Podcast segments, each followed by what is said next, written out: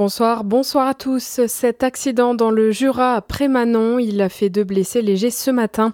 Les sapeurs-pompiers ont été appelés peu après 9h30 pour un accident entre deux véhicules légers. L'accident s'est produit sur la départementale 25, la route qui mène au centre-village de Prémanon en provenance des Rousses. Sur place, ils ont constaté que l'accident a fait deux blessés. L'une des deux victimes piégées dans son véhicule a dû être extraite. Elle retrouve sa voiture sans roue sur le parking de la gare de Montbard. Une automobiliste l'avait garée vendredi. Elle a eu la mauvaise surprise de retrouver son véhicule sur cale à son retour lundi.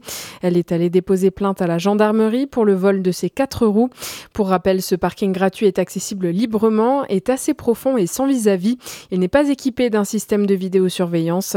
D'autres automobilistes ont déjà été victimes d'actes de vandalisme ici ces dernières années. Une toile des hospices de Beaune prêtée au Louvre. Le portrait de Nicolas Rollin a pris la route mardi direction Paris et le musée du Louvre où il sera exposé. Un prêt-d'œuvre rarissime qui est le résultat de deux ans de négociations entre les deux musées. La toile réalisée par Roger de Le Pasture en 1443 va être exposée à partir du mercredi 20 mars. La toile appartenant aux hospices sera aux côtés d'œuvres similaires destinées à l'époque à Nicolas Rollin, alors chancelier de Bourgogne. Également dans votre actualité, le verdict pourrait être prononcé ce soir dans le procès du meurtre d'Éric Masson, tué lors d'une opération sur un point de deal à Avignon il y a près de trois ans.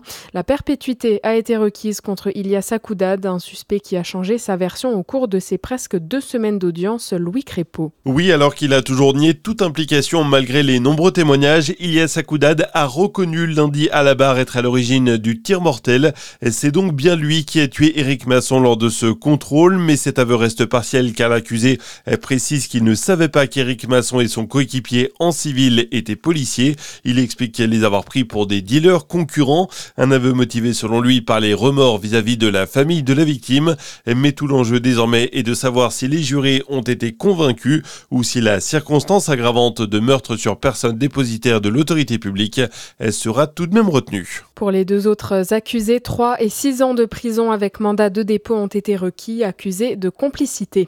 Une sanction très lourde contre Paul Pogba, le footballeur français est suspendu 4 ans pour dopage. Sanction prononcée par le parquet antidopage italien Pogba avait été testé positif à la testostérone en août dernier après un match avec son club de la Juventus Turin. Paul Pogba va faire appel. Et puis la JDA face à Pau en quart de finale de la CDF. Le tirage au sort a eu lieu hier Le match est prévu le week-end du 17 et 18 mars prochain. Dijon est favori face au basketteur palois qui évolue en Pro cette année. À suivre votre météo sur Fréquence Plus.